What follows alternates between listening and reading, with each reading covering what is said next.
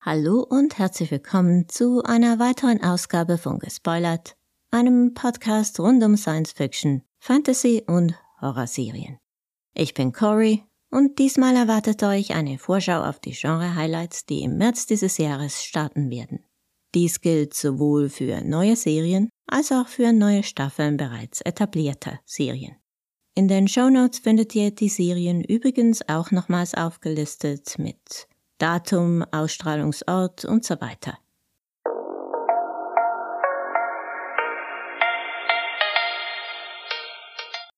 Drei der acht Serien, die ich erwähnen möchte, sind deutsche Serien, was doch sehr beachtlich und eher außergewöhnlich ist. Vor allem, wenn man sich, wie ich, hauptsächlich mit Fantasy- und Science-Fiction-Serien beschäftigt. Aber ich finde es super, dass sich Deutschland auch wieder vermehrt an Genreproduktionen heranwagt. Es gibt schon genug deutsche Krimis. Es muss ja nicht jedes Mal gleich ein Dark herausschauen, aber, aber naja, wenn das einmal so in 10, 20 Jahren geschehen würde, wäre das schon super. Gleich am ersten Tag des Monats wird neu auf Netflix die erste Staffel der Serie Resident Alien mit Alan Tudyk in der Hauptrolle veröffentlicht. Das ist eine Serie des Kabelsenders Sci-Fi, wo bald die dritte Staffel starten wird allerdings erst in den USA. Bis die dritte Staffel zum deutschen Ableger des Senders Sci-Fi gelangt, dürfte es noch etwas dauern. Es sollen wohl auch auf Netflix am Ende alle Folgen gezeigt werden, aber anfangen wird man, soviel ich weiß, mal mit der ersten Staffel. Es geht in der Serie um einen Außerirdischen, der auf der Erde in einer amerikanischen Kleinstadt lebt und sich dort als Arzt ausgibt. Das führt dann zu allerlei Irrungen und Wirrungen und ist ziemlich komisch. Die Serie nimmt sich also nicht wirklich ernst. Resident Evil, nein, Alien. Resident Alien ist nicht wirklich so mein Fall. Sie hat aber teilweise recht gute Kritiken und und jetzt, wo sie auf Netflix zu sehen ist, wird sie sicherlich an Bekanntheit zulegen und und auch ein wohl etwas größeres Publikum finden können. Der zum Beispiel aus Firefly bekannte Alan Tudyk ist sicherlich die Idealbesetzung für die Hauptrolle in dieser Serie. Das war auch nicht mein Problem mit der Serie. Ich persönlich fand einfach die Storylines nicht wirklich super interessant. Am 6. März geht es dann auf Disney Plus weiter mit der zweiten Staffel einer britischen Serie, nämlich Extraordinary, einer etwas anderen Superheldenserie. In dieser Comedy geht es um die 25-jährige Jen, die in einer Welt lebt, wo alle mit 18 eine Superkraft erhalten. Das ist also der Normalfall. Nur Jen erhält leider keine solche Superkraft, als sie 18 wird. Und hat sie auch mit 25 noch nicht. In der ersten Staffel hat Jen dann natürlich alles versucht, um schnellstmöglich auch eine Superkraft zu erhalten. Und in der zweiten Staffel soll es mit der Satire ganz ähnlich weitergehen. Jen ist immer noch auf der Suche nach ihrer Superkraft und hat sich in ein Programm dafür eingeschrieben oder sowas ähnliches, und das wird sicher wieder unglaublich komisch, wie schon in der ersten Staffel. Extraordinary war letztes Jahr für mich eine der positiven Überraschungen. Die Serie macht vieles richtig, was meines Erachtens Resident Alien nicht so gut macht. Die Serie ist viel bissiger, die Drehbücher allgemein auf einem viel höheren Niveau und und vor allem sind die Charaktere sehr sympathisch. Auch die Nebencharaktere. Extraordinary ist für mich definitiv einer der Höhepunkte des Monats. Eine weitere sehr interessante Serie wird nur einen Tag später, am 7. März folgen, und zwar auf Netflix nämlich die deutsche Miniserie Das Signal, die von der Grundprämisse her ein wenig an die neue Apple TV Plus Serie Constellation mit Numi Rapaz in der Hauptrolle erinnert. In den beiden Serien kommt eine Astronautin aus dem All zurück, aber, aber irgendwie stimmt etwas nicht.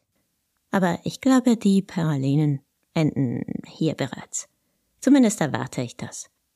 In dieser Geschichte wird die Astronautin spurlos verschwinden und der Ehemann wird versuchen herauszufinden, was geschehen ist. Es handelt sich um eine Art Mystery-Drama, wohl mit Sci-Fi-Elementen, von und mit Florian David Fitz und umfasst vier Episoden, die, wie ich annehme, wohl alle auf einmal veröffentlicht werden. Naja, weil, weil Netflix und so. Der Trailer sieht sehr interessant aus, wenn auch vielleicht ein bisschen melodramatisch. Ich werde aber definitiv reinschauen und vermutlich werde ich mir auf jeden Fall die ganze Miniserie anschauen, denn es sind ja nur vier Episoden. Am selben Tag startet eine weitere deutsche Science-Fiction-Serie, die ein Zeitreisethema zu haben scheint. Reset. Wie weit willst du gehen? Die Serie wird zuerst, also ab dem 7. März, in der ZDF-Mediathek zu sehen sein, aber in der Schweiz werde ich vermutlich bis am 11. März warten müssen, um sie mir im ZDF ansehen zu können. Denn wir haben hier meistens nur Zugriff auf die uninteressanten Einträge in den Mediatheken von ARD und ZDF. Aber am 11. März zeigt das ZDF dann die ersten beiden Folgen und am 13. und 14. März folgen dann die restlichen vier. Es sind also sechs insgesamt. Es geht hier um eine Mutter, die durch eine Zeitreise den Tod ihrer jugendlichen Tochter verhindern will. Das klingt so spannend wie dramatisch. Ich hoffe, es gelingt dir. Leider weiß ich nicht viel mehr über die Serie, aber Katja Riemann spielt mit und die sehe ich eigentlich ganz gerne. Vor allem, seit sie nicht mehr in jeder zweiten deutschen Produktion mitspielt. Eine animierte Serie wird dann am 14. März fortgesetzt. Dann startet nämlich der zweite Teil der zweiten Staffel der Amazon Prime Serie Invincible. Zuerst wird Folge 5 veröffentlicht und dann geht es wöchentlich bis und mit Folge 8 weiter, dem Staffelfinale. Die auf einer Graphic Novel Reihe basierende Serie um den Superhelden Grayson und seinem berühmten Vater ist wie Extraordinary eine bissige Satire auf das Superheldengenre. Aber im Gegensatz zu jener Serie nicht wirklich eine Comedy. Eigentlich könnte man es dann vielleicht auch gar nicht als Satire bezeichnen, die, die sollten doch eigentlich komisch sein, oder irre ich mich da? Anfangs waren noch mehr komische Momente da, aber momentan ist die Serie bierernst.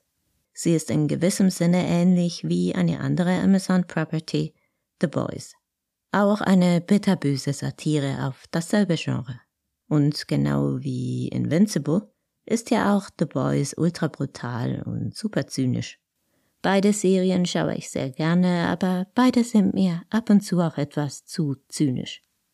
Wie The Boys ist aber auch diese Serie definitiv sehenswert.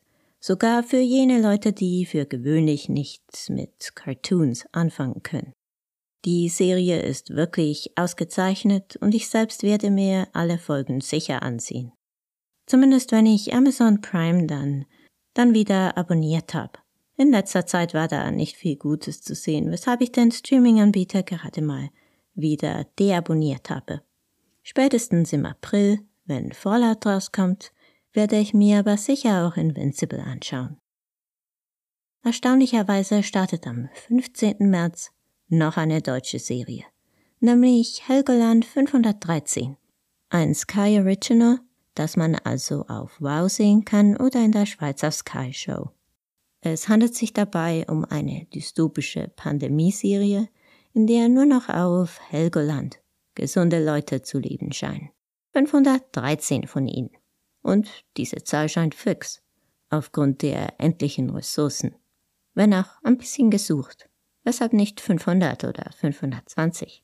Naja, das wird in der Serie sicher erklärt. Da fragt man sich unweigerlich, was geschieht, wenn neue Bewohner geboren werden. Was vermutlich nicht bei allen super populär sein dürfte. Der Trailer sieht wirklich interessant aus. Vielleicht etwa auf dem Niveau dieser dänischen Netflix-Serie Rain, The Rain, irgend sowas. Also nicht weltverändernd, aber sicher interessant genug, um ausgetestet zu werden. Am 21. März wird dann auf Netflix meines Erachtens das Highlight des Monats folgen. Three Body Problem, die Science-Fiction-Serie der Game of Thrones-Macher und Alexander Wu, basierend auf der Trisolaris Buchtrilogie. Ich habe schon mehrere Podcasts zu diesem Thema gemacht, weshalb ich jetzt nicht im Detail auf die Serie eingehen werde, aber es geht in der ersten von hoffentlich vielen Staffeln um eine Mordserie an verschiedenen Wissenschaftlern. Dies ist aber nur der Anfang einer Geschichte schier unglaublichen Ausmaßes, die eine sehr große Zeitspanne abdecken wird und in der es um nichts weniger als das Überleben der Menschheit geht. Zumindest wenn die Serie einigermaßen so wie die wirklich hervorragende Buchreihe sein sollte. Angeblich wird mit vier Staffeln geplant, was angesichts der Bücher wohl das absolute Minimum darstellen dürfte. Ich könnte mir auch vorstellen, dass es am Ende vielleicht fünf Staffeln werden. Obwohl, wenn man an Game of Thrones denkt, sind vier gut durchgeplante Staffeln vielleicht ganz gut. Nicht, dass sich die Macher irgendwo verlieren oder, oder dann urplötzlich keine Lust mehr daran haben. Immerhin muss man keine Angst haben, dass sie irgendwann nicht mehr wissen, was sie erzählen sollen, da die Trilogie bereits abgeschlossen ist. Der Trailer sieht fantastisch aus, aber ich habe immer noch ein paar Bedenken bezüglich Netflix und Benioff und Wise, von denen ich hoffe, dass sie bis in etwa einem Monat ausgeräumt sind. Spätestens am 21. März werden wir es aber besser wissen. Am 29. März läuft dann noch eine neue Fantasy-Abenteuerserie auf Disney Plus an, nämlich Renegade Nell. Das Drehbuch stammt von Sally Wainwright, die für Happy Valley und Gentleman Jack bekannt ist.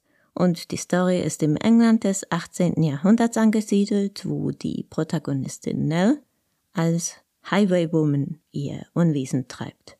Also als Wegelagerin oder Räuberin. Eines Tages bemerkt sie dann, dass sie ein wichtiges Schicksal zu erfüllen hat. Was das ist, weiß ich auch noch nicht. Die Serie sollte ursprünglich bereits letztes Jahr rauskommen, aber nun ist es endlich soweit und es gibt einen Teaser-Trailer dafür, der schon mal sehr unterhaltsam aussieht. Vom Stil her vielleicht ein bisschen ähnlich wie Gentleman Jack.